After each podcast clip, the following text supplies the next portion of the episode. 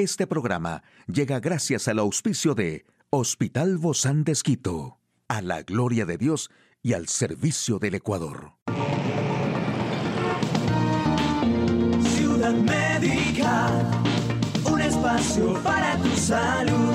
Hola, ¿qué tal? Qué gusto poder acompañarte. Yo soy Ofelia Díaz de Simbaña en este mundo tan apasionante de la salud. Bueno, y para los amantes del café esta noticia es espectacular porque cuatro tazas diarias de café nos podría evitar los infartos. Y si bien el café es considerado en el pasado como nocivo para la salud, los estudios han demostrado que su consumo es beneficioso.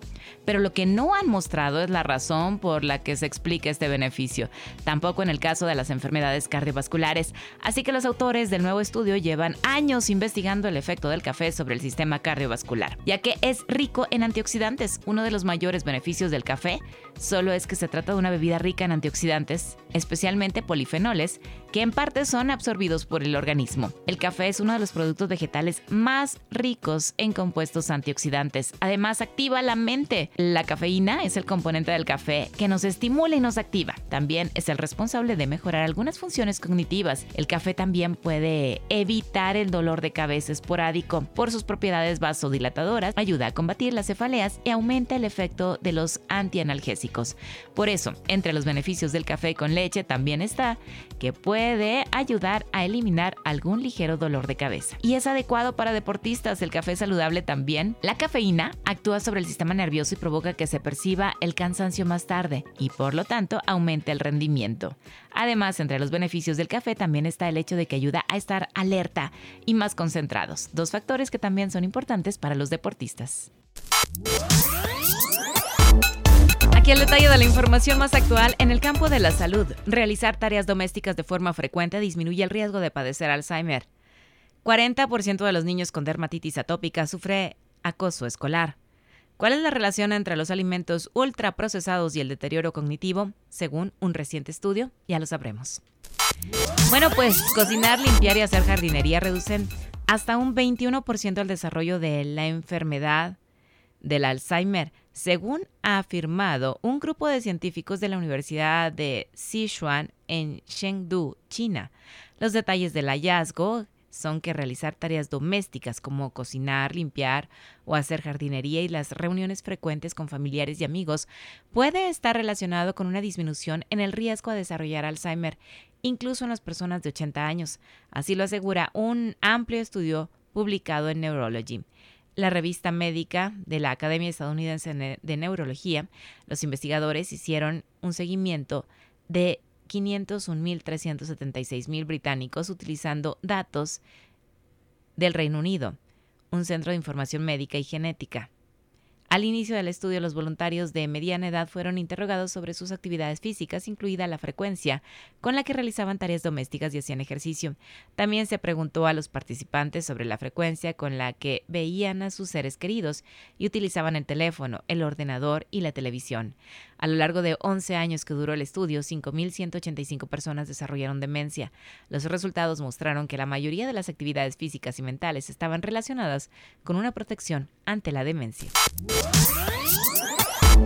Escuela los niños pueden sentirse incómodos al mostrar la piel con erupciones y exponerse a miradas, bromas y discriminación que, por desconocimiento o falta de empatía, pueden causar angustia, vergüenza, aislamiento y emociones más complejas. La dermatitis atópica es inflamatoria, crónica y recurrente. Se caracteriza por enrojecimiento de la piel, descamación y picación intensa. Suele ser más frecuente en la infancia. Afecta al 9,7% de los niños y entre ellos el 27,9% presenta las formas moderadas o severas. Las afecciones de la piel pueden dañar la autoestima de los niños y adolescentes. El 52% de los adolescentes con DA presenta cuadros depresivos y 4 de cada 10 sufren bullying por enfermedad. Es muy importante brindar información adecuada en el ámbito escolar y aclarar que la dermatitis atópica no es contagiosa. Y durante 10 años, un grupo de científicos brasileños analizaron la dieta de unos 10.000 voluntarios, las consecuencias en la mente de las personas que ingieren diariamente más de un 20% de esta clase de comidas. Según un reciente estudio, los alimentos ultraprocesados son los responsables de generar un deterioro cognitivo. Distintas investigaciones ya habían señalado las secuelas que generan esta clase de alimentos bajos en nutrientes y ultraprocesados. Según los expertos, son culpables de obesidad, enfermedades cardíacas, cáncer, problemas circulatorios y diabetes, entre otras patologías. Con lo cual tanto la calidad como la extensión de la vida de sus consumidores se puede ver seriamente afectada. Hoy en Médico Directo hablaremos de los riesgos de contraer COVID-19 varias veces y quiénes son las personas más vulnerables. ¿Quiere saber usted más de este tema? Lo invito a que nos acompañe. Una charla amigable con nuestro invitado. Hoy recibimos con mucho agrado a la doctora Eugenia Donoso, ella es médica internista del Hospital Bozán de Esquito. Gracias, doc, por acompañarnos el día de hoy. Bienvenida. Celia, muchísimas gracias una vez más por invitarme a este programa que en realidad es tan importante porque las personas eh, se conectan muchísimo con HCJB y eso es importantísimo. Gracias, doc. Bueno, pues ahora sabemos que el virus que causa el COVID-19, conocido como el SARS-CoV-2, ha estado circulando durante más de dos años y los expertos dicen que no va a desaparecer pronto, pero en este momento la mayoría de la población ya se ha reinfectado, no solamente infectado una vez. Algunos sí, les ha tomado por sorpresa y es la primera vez, pero otros se han vuelto a infectar. Y, y, otra vez, y de hecho las reinfecciones se han vuelto más comunes en los últimos meses y los expertos dicen que se espera que la tendencia continúe.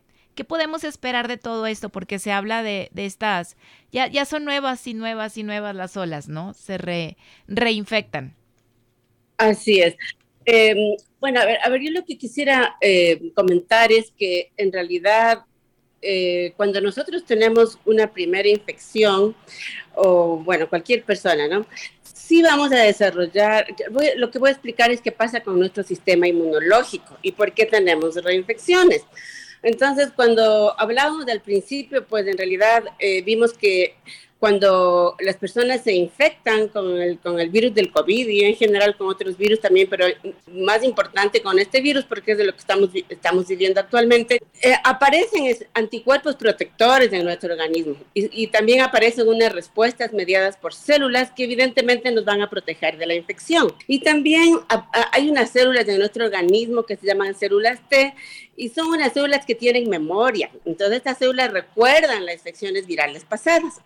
Pero ¿qué es lo que pasa? Eh, los estudios, la evidencia que ha estado haciendo el seguimiento de todo esto, eh, han visto que la res eh, estas respuestas son detectadas a un mes después de la infección, pero en realidad para las variantes antiguas, la, la digamos, el tiempo de, de protección de estos anticuerpos que nosotros mismos generamos es cortito desaparece alrededor de dos a tres meses. Entonces, esa es la infección, digamos, natural que nosotros desarrollamos y pues alerta porque esa protección nos dura cortito. Ahora, ¿qué pasa cuando estamos vacunados? Las vacunas en verdad sí nos protegen muchísimo y nos, nos siguen protegiendo y nos protegerán a, a, lo largo del tiempo, pero ¿qué ha pasado con, con, con, con, las vacunas? En realidad, como se dijo desde el principio, las vacunas no van a evitar que no te contagies. La vacuna lo que va a hacer es que no hagas una enfermedad grave y que no te mueras. Entonces, que no llegues es, al hospital, ¿no? A cuidados intensivos. Exactamente, al hospital. Doctora, en ese punto, actualmente ya hay personas que están con cuatro dosis y siguen llegando a cuidados intensivos porque ha mutado muchísimo el virus. Sí, ese es el problema, ¿no es cierto? Que el, en realidad las vacunas nos protegen de, de, más menos dependiendo de la variante, ¿no es cierto?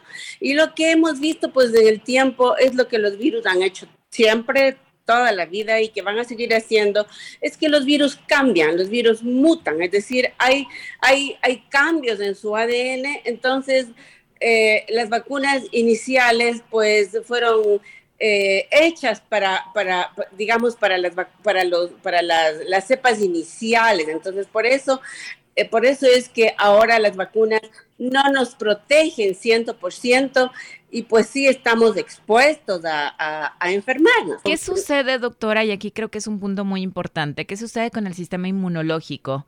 Cuando se reinfecta continuamente, porque hemos sabido de casos que terminan su cuarentena, que estamos hablando de siete días, ¿no? Ya no es más, siete a diez días, y pasa una semana y otra vez se vuelven a infectar. ¿Qué sucede? Claro. Porque obviamente el cuerpo se va debilitando, ¿no? Y dicen, bueno, claro. vienen las consecuencias de la post, del post-COVID. La verdad es que con estos cambios, con, con, con la mutación de las vacunas, de los, de, los virus, digamos. Lo que sucede es que estas variantes son más contagiosas, más transmisibles, se, se diseminan con mayor facilidad y evidentemente, pues, ¿qué pasa con las, con las personas que aún son muy frágiles? Entonces, sí hay personas frágiles que pueden enfermarse con mucha más gravedad que las otras, que las personas inmunocompetentes, porque en realidad las personas inmunocompetentes quiere, quiere decir las personas que, que tienen su sistema inmunológico bien, normal, fuerte, ¿no es cierto? Esas personas en general estamos viendo que con cuatro dosis o con tres dosis se enferman, pero se enferman leve, ¿no es cierto? Entonces de ahí vamos a concluir nuevamente que las vacunas sí nos protegen. Pero ¿qué pasa, por ejemplo, con las, con las personas que son aún eh, muy, muy frágiles? Hay, hay, hay personas, y siempre habrán las personas frágiles, que son las personas que tienen enfermedades severas, enfermedades graves, como por ejemplo personas que con cánceres que están en, en, quimioterapias o las personas que tienen, así es, personas están en tratamiento eh, por enfermedades autoinmunes, que usan corticoides o que usan inmunomoduladores, todos, todos, estos medicamentos que bajan el, el, el, sistema inmunológico, te, te, debilitan el sistema inmunológico. Y por lo tanto, las vacunas no son tan efectivas como las personas inmunocompetentes. De ahí que eh, el grupo de personas frágiles requieren más refuerzo, mayor cantidad de refuerzos que las personas eh, inmunocompetentes. ¿Qué pasa con este sistema inmunológico? Porque Anteriormente se decía, me dio el COVID y todavía tengo protección. Esto se, se, me subieron las defensas después de haber tenido el COVID. Ya no está sucediendo esto, inclusive, doctora, para detectar las pruebas. Ya se puede detectar, si hoy me contagié, ya puedo detectarla el, al siguiente día, ¿verdad? Ya no es como antes que tenía que esperar tanto tiempo por, por la rapidez de, de, estos nuevos cambios transmisión es muy rápida, el contagio también es muy, es muy rápido, pero el, problema es el siguiente, que de pronto sí, sí desarrollamos síntomas, síntomas tempranamente, las pruebas, existe la posibilidad de que haya confusión porque las pruebas suelen salir negativas, no detecta, digamos, la la cepa específica, solamente te dice que estás infectado de COVID, pero no te dice cuál cepa. Uno, uno piensa pues que la cepa que tienes, porque es la cepa que predominantemente está circulando en el ambiente. Podemos tener síntomas y realmente las personas no hacemos mucho caso porque decimos es gripe, es alergia, pero no es así es, la, la, la, prueba, la PCR, puede pasar negativa. ¿Por qué? Porque en algunos su sistema inmunológico sí funciona y la carga viral además es, más baja. Por eso es que la prueba sale negativa. Y eso no quiere decir que no tengamos. Entonces, por eso hablamos principalmente en las personas que son inmunocomprometidas cuando tienen un síntoma, aunque el PCR salga negativa, pues y epidemiológicamente sabemos que el paciente sí tiene COVID porque está en contacto con otras personas. Entonces, sí tenemos que pensar que esa paciente, que ese paciente, esa persona está en riesgo. Entonces sí hay que actuar rápidamente porque lo que hay que hacer en estas personas, sí darles tratamiento, tratamiento para evitar que, que, el COVID progrese. ¿Cuáles serían las reglas para administrar la cuarta dosis de las vacunas? Para la administración de cuarta dosis sí hay una regla que está vigente y es que las personas a partir de los 50 años eh, deben tener cuarta dosis porque a las personas que están más grandes sí tienen, sí el sistema inmunológico disminuye, pues pero principalmente las personas que son inmunocomprometidas. Doctora, entonces la mayoría, todos podemos obtener la cuarta dosis, doc, a pesar de que no seamos pacientes inmunodeprimidos. Podríamos, sí, yo diría que en verdad sí hay que esperar a ver qué pasa en los próximos meses. Sí, se habla de noviembre, ¿verdad? Cuando saldrá estas, estas nuevas vacunas de la BA.4 y BA.5. Muchísimas gracias, doctora Eugenia Donoso, médica internista del Hospital Bozán de Esquito. A usted, amigo y amiga, a seguirnos cuidando, por favor. Hasta la próxima. Puedes escuchar de nuevo este programa en radio hcjb.org. Este programa llegó a usted gracias al gentil auspicio de Hospital Bozán de Esquito, a la gloria de Dios y al servicio del Ecuador.